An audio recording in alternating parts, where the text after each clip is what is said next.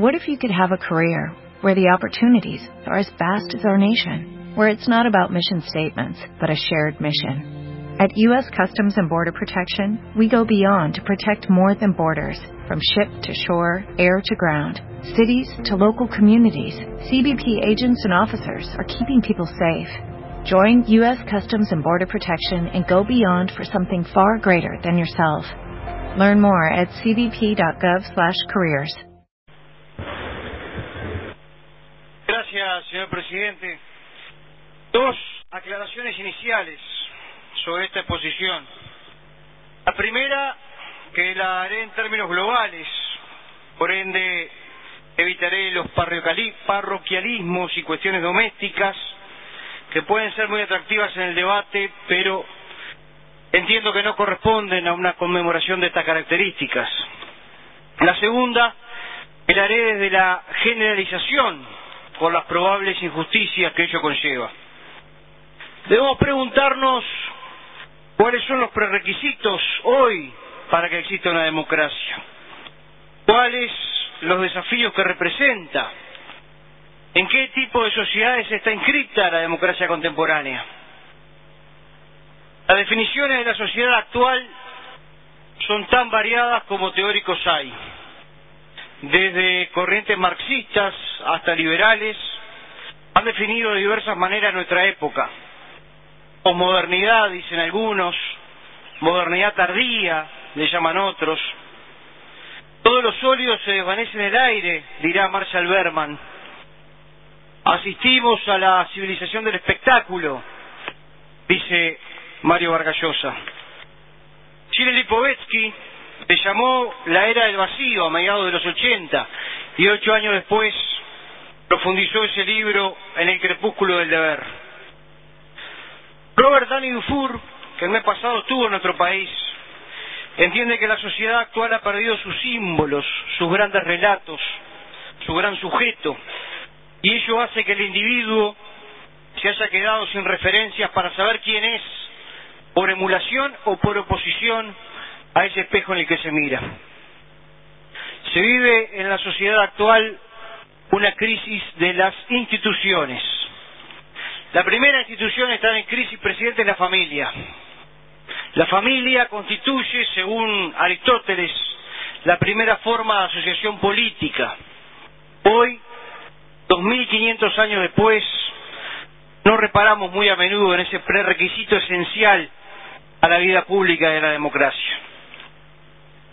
Otra institución de la, de la democracia que está en crisis es la representación. Coincidiendo en que el sistema democrático es un valor de por sí, debemos alarmarnos y ocuparnos a la vez ante estas amenazas que la ponen en riesgo. El análisis no puede proseguir sin aclarar el concepto de libertad, que no es equivalente a la ausencia de límites. La libertad es todo aquello que el individuo puede realizar sin afectar los derechos del otro y sin violar la ley. La ausencia de límites determina que el individuo pueda hacer lo que desee, usufructuando una libertad que solo queda afectada cuando el interés de ese ser se ve enfrentado al de otro. Esta situación se daba en lo que se denominó el estado de naturaleza, donde primaba allí la ley del más fuerte. En las sociedades civiles, en los estados contemporáneos, la legitimidad del contrato se basa en el concepto de libertad negativa, en el que la voluntad particular queda sujeta a la voluntad general. Esto lo ven contractualistas como Rousseau en el contrato social, John Locke, ensayo sobre el gobierno civil. A su vez, la ausencia de límites lleva al individuo a ser esclavo de bajos impulsos que lo dominan y lo hacen caer en adicciones a las drogas, a uso de medicamentos, consumo compulsivo, depresión, etcétera.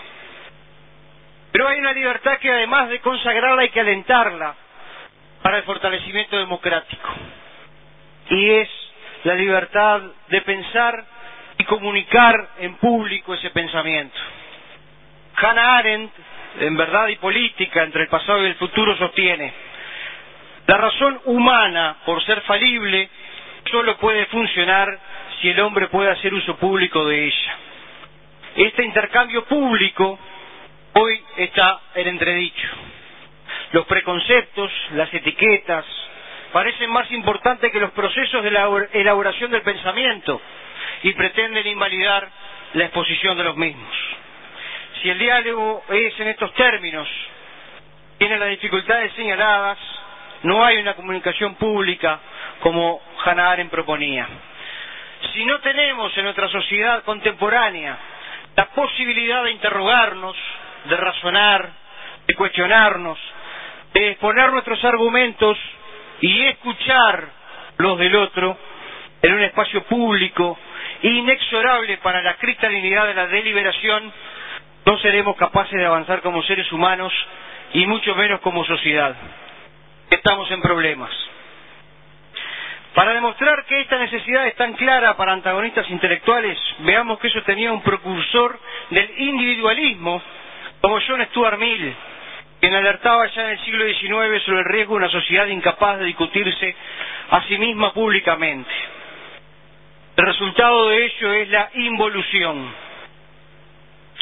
Isaías Berlin dice sobre John Stuart Mill que percibió que en nombre de la filantropía, la democracia y la igualdad se estaba creando una sociedad en que los objetivos humanos se iban haciendo artificialmente más pequeños y estrechos, y en la cual se estaba convirtiendo la mayoría de los hombres en un simple rebaño industrioso, para usar la frase de su admirado Tocqueville, en el que la mediocridad colectiva iba ahogando poco a poco la originalidad y la capacidad individual. Encontrar el equilibrio entre el rebaño industrioso del ayer y la individualización aislada de hoy es la clave para preservar la república, el régimen de gobierno que ésta se da, la democracia, la dignidad de vivir en sociedad y hasta la preservación del lenguaje, hoy puesto en riesgo por autores como Dufour y Vargas Llosa, para citar a dos antagonistas. Según el primero, la democracia pasó de ser un ser exterior al individuo para convertirse en autorreferencia. Esto supone el riesgo que el individuo, además de no ejercer su autoridad en la sociedad, en tanto ciudadano que debe gobernar como parte del demos, ni siquiera se autogobierne. Esta apreciación está en línea con lo que sostiene Marcel Gauchet, otro pensador francés, que analiza el desarrollo y el uso de los derechos del hombre, y advierte en ello que la democracia se encuentra simplemente amenazada, perdiendo su sustancia desde adentro bajo el efecto de sus propios ideales, asegurándose sus bases de derecho, pierde de vista la potencia, la potencia de gobernarse. Esos derechos, que deben verse como una virtud y un gran logro de la humanidad, contienen además la propia crisis del sistema democrático. Esta crisis, definida como inédita por Gauchet, es de crecimiento o de maduración que obligará a las propias democracias a redefinirse profundamente una vez más. Se evidencia entonces que en la defensa de los derechos democráticos defendidos y preservados por todos anida la amenaza para el propio régimen. Los derechos devinieron en ideología y vaciaron de contenido el ser mismo de la democracia. Si las leyes, en tanto limitadoras y reguladoras de la acción cotidiana no son respetadas ni aplicadas, esa legalidad pasa a ser sustituida por el terror. Terror que es la esencia de la dominación totalitaria. Sostiene esto Hannah Arendt en los orígenes del totalitarismo. Si solo se reclaman derechos justos y merecidos, pero no son acompañados de obligaciones, el sistema colapsará por varias razones. La primera, señor presidente, porque no habrá nadie que responsablemente ejerza las obligaciones necesarias para cumplir con los derechos reclamados. La segunda, e igualmente importante, porque el pacto original, volviendo a los contractualistas, con el causal, con el cual, perdón, se crearon los estados modernos, quedará cuestionado ya que el 50% del contrato no se estará cumpliendo. La tercera razón, también fundamental, y apoyándonos nuevamente en Hannah Arendt, es por la pérdida del ejercicio de autoridad, que en lugar de alejar los medios represivos, como se cree, desemboca en el totalitarismo. Olvidadas y en desuso las leyes que lo obligan al hombre, éste perderá el libre arbitrio y su libertad en tanto ciudadano. Lipovetsky en el crepúsculo del deber coincide con ese diagnóstico que hace hincapié en los derechos y olvida las obligaciones. Se requiere, según él, el espíritu de responsabilidad y búsqueda de compromisos razonables. No se trata, señor presidente, de desconocer los derechos adquiridos. Quien formule una hipótesis en tal sentido no solamente estará aplicando una receta peor que la enfermedad, estará cimentando el camino para la extinción de la democracia.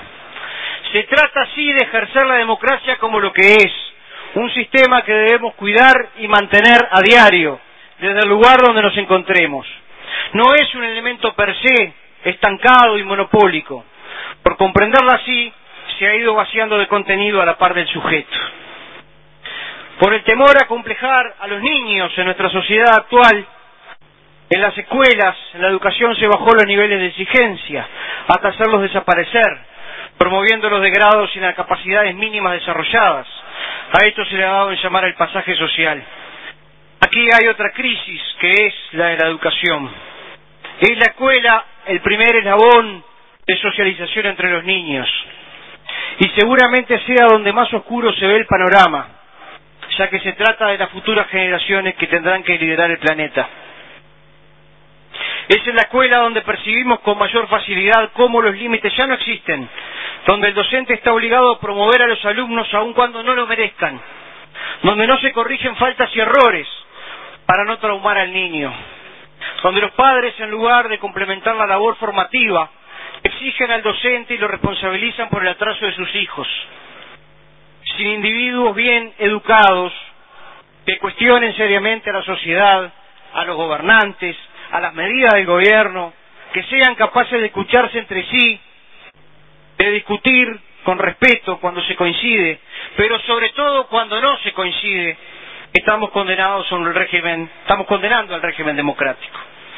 El filósofo español Fernando Sabater escribió hace algunos años un artículo titulado Eduquemos mejor, donde sostenía que su mayor preocupación, más allá de la falta de conocimientos básicos por parte de los alumnos, era la perfecta incompetencia social, lo que, para simplificar, denominó ISP, idiotas suficientemente preparados. Y el uso del término idiota tiene que ver con la etimología de la palabra, que viene del griego y que significa persona carente de interés cívico y de capacidad para desarrollar las atribuciones que corresponden a un ciudadano. Aquellos que yo llamo idiotas, dice Sabater, no tan solo son mal informados académicamente, sino y sobre todo mal formados cívicamente. No saben expresar argumentadamente sus demandas sociales. No son capaces de discernir en un texto sencillo o en un discurso político lo que es de sustancia cerebral y lo que es una mera hojarasca demagógica. Desconocen minuciosamente los valores que deben ser compartidos y aquellos contra lo que es lícito, incluso urgente, rebelarse. Viven entre los demás, se benefician de las estructuras democráticas, medran gracias a la capacidad social de producir bienes y servicios, pero se mantienen intelectualmente como parásitos o aún peor como depredadores, argumenta. Seguidamente grafica esta vulnerable situación con un ejemplo que es demoledor. Dice Sabater, me impresionó un panel publicitario que vi en Brasil, cuya fotografía reprodujo luego algún periódico español. Era el reclame de una escuela y mostraba una gran foto de Bin Laden con la leyenda Osama Bin Laden, ingeniero. Abajo decía, formar profesionales es fácil, lo difícil es formar ciudadanos. Y prosigue Sabater, atentamos insolidarios que solo se preocupan de sus derechos sociales, pero nunca de sus deberes, o fanáticos tenebrosos, carnes de intransigencia y demagogia. Y el artículo termina con una frase tan amenazante como real. Eduquemos mejor o empecemos a temblar. Entre los ISP y aquellos individuos que desertaron del sistema o fueron promovidos por el pasaje social, el futuro de la democracia queda comprometido. Este es, sin dudas, el riesgo mayor que se enfrenta. Hablé de crisis de representación. Hannah Arendt, apoyándose una vez más en Kant, sostiene que para que exista representación, el representante, nosotros, deberá ponerse en el lugar del otro, no para actuar o pensar igual, sino para tomar la mejor, la mejor decisión a partir de las diferentes visiones sobre el tema que los ocupe. Si se comparte lo señalado hasta ahora respecto a la falta de capacidad de discutir públicamente, de cuestionar al otro y de cuestionarnos a nosotros mismos, de pensar y expresar nuestro pensamiento y al mismo tiempo considerar el pensamiento del otro, ¿cómo podemos representar y ser representados? ¿Cómo hacer una pausa en el interés y en el pensamiento propio y del colectivo al que se pertenece para situarse en el lugar del representado? Tratemos de entender empezando por preguntarnos por qué está en crisis la representación. Yo tengo varias hipótesis, presidente, que por una cuestión de tiempo no las puedo desarrollar. Pero voy a nombrar solo una, que también la mencionaba la diputada propinante, y es la crisis que se da por el control que debe ejercerse sobre nosotros los representantes. Y yo creo que ese control se ejerce hoy por tres vías. Uno, el acto eleccionario. Dos, la participación de los ciudadanos en los partidos políticos. Y tres, a través de las herramientas digitales. Debemos, los políticos, recomponer esa relación con los representados, restaurar esa confianza lesionada. En mi concepción republicana, presidente, eso se logra fundamentalmente fortaleciendo los partidos políticos. Tenemos entonces crisis en la familia, crisis en la escuela, crisis en el Estado, crisis de representación. Para que la democracia se afiance debemos fortalecer esas instituciones. Dicho fortalecimiento debe estar dado por la regulación y el respeto a las reglas. Es la asunción de las responsabilidades y el cumplimiento de las obligaciones. Es asumir la relación con el mercado, donde tengamos claro que lo más importante es el hombre y no las mercancías, que el intercambio más importante es entre las personas y no entre las cosas es igualando hacia arriba, elevando el nivel cultural, pero siendo conscientes que vale más el desarrollo personal en la comunidad que el nivel de consumo coyuntural. Lo contrario, en lugar de contribuir a la eliminación de las diferencias en la sociedad, las alienta y hace confrontar a los distintos estamentos sociales. El panorama no es tan oscuro como parece. Por supuesto que es mejor ser realista que optimista. Pero si bien hay elementos de atención y sobre nuestras democracias penden varias amenazas, hay posibles soluciones a explorar. Como siempre, el hombre tiene en sus manos la posibilidad de cambiar el futuro. Se debe usar el lenguaje de los jóvenes, los instrumentos de los jóvenes, para enseñarles y para dotarlos de valores democráticos, para formarlos en civismo, para que cambien la I del ICP de Sabater el idiota suficientemente preparados, por una sede de ciudadanos y tengamos ciudadanos suficientemente preparados, no solamente de una nación, sino del mundo. He hablado de crisis. Generalmente la palabra crisis está asociada a lo negativo. Sin embargo, expresa un cambio brusco que puede ser para bien o para mal. En este caso su uso es exacto, en tanto representa conflicto por un lado y por otra oportunidad. ¿A dónde nos llevará?